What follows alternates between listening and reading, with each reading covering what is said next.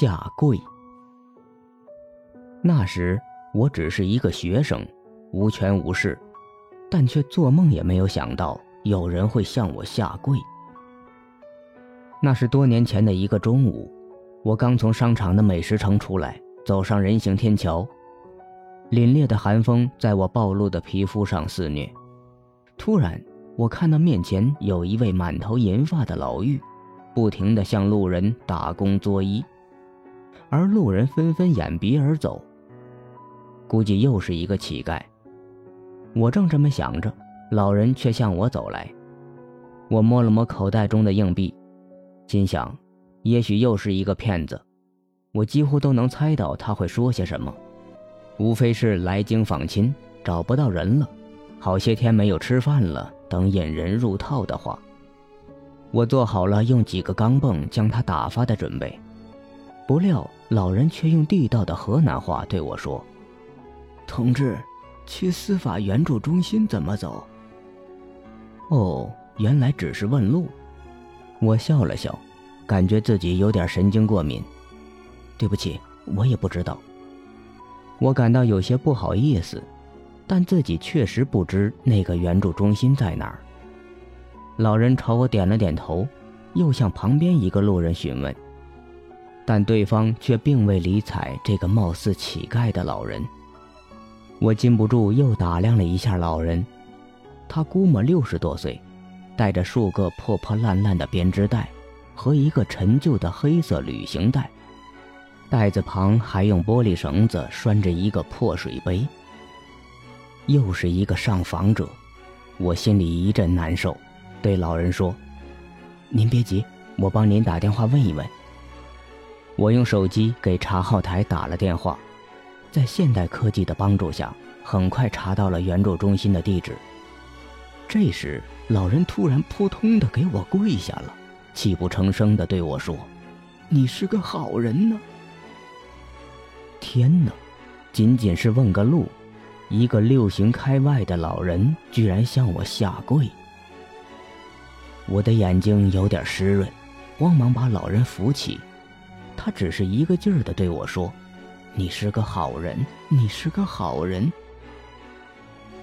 我给他指了援助中心的方向，告诉他该怎么坐车。老人从贴身的内衣中小心翼翼掏出一个皱巴巴的信封，颤巍巍地记下了地址。我本想迅速撤离这个让人压抑的天桥，可又觉得，即使指明了方向、地址。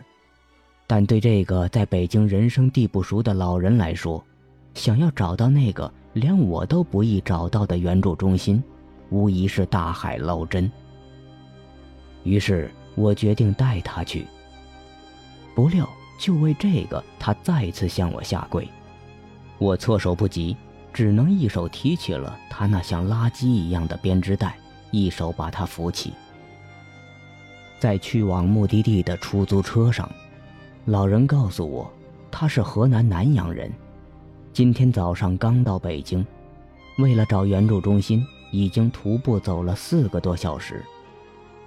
他问了问我的身份，当我告诉他我还是学生时，他又一次哭了，哽咽地说道：“如果不是家里穷的话，我那儿子现在也是大学生，也就不会遭这个罪了。”原来，老人的儿子是油漆工，两年前来京打工。一天深夜，他儿子骑着自行车，带着铁桶和毛笔，正往家赶，突然被几个巡逻的警察二话不说地抓了起来，还来不及申辩，就被关进了监房。过了二十多天，事情总算是弄清了，孩子的清白也得到了证明，但他的手指却受了重伤。而且精神彻底崩溃，成了疯子。想象一下吧，一个来北京寻求希望、身心健康的年轻人，在毫无过错的情况下，莫名其妙的身陷囹圄，没有任何反抗、任何辩解的机会，最终成了一个废人。若老人所言属实，法律面前人人平等。在此事面前是何等的苍白。一个打工者，仅仅因为穿着寒碜就被怀疑为嫌疑分子，而那些开着大奔、西装革履却暗地里做着违法勾当的款爷，就能理所当然地避免这样的天灾人祸，甚至还会备受尊敬。难道我们的法律中有以衣着和相貌这样的定罪原则吗？人生而自由，却无往不在枷锁之中。我感到了人类的渺小，感到了法律的悲哀。相信法律吧，这就是我，一个研读法律近十年的人，对他唯一能说的话。到了援助中心。我执意要陪他上去，但老人对我鞠了鞠躬，说已经很感谢我了，让我不要上去。他说我还年轻，不要介入这种可能影响将来前途的事情。我走了，想着老人的话，突然感觉自己是多么的卑微，多么的懦弱，感到自己曾经奋笔疾书的。有关法律精神的探讨是多么的可笑，多么的幼稚。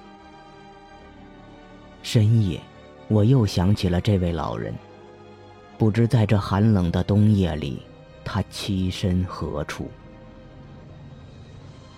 本文是笔者二零零三年所写，当时用网名发表在 BBS 上，因网名比较阴柔，后被人取名为。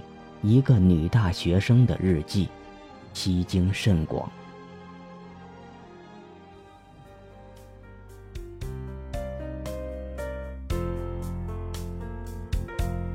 走过岁月，我才发现世界多不完美，成功或失败，都有一些错觉。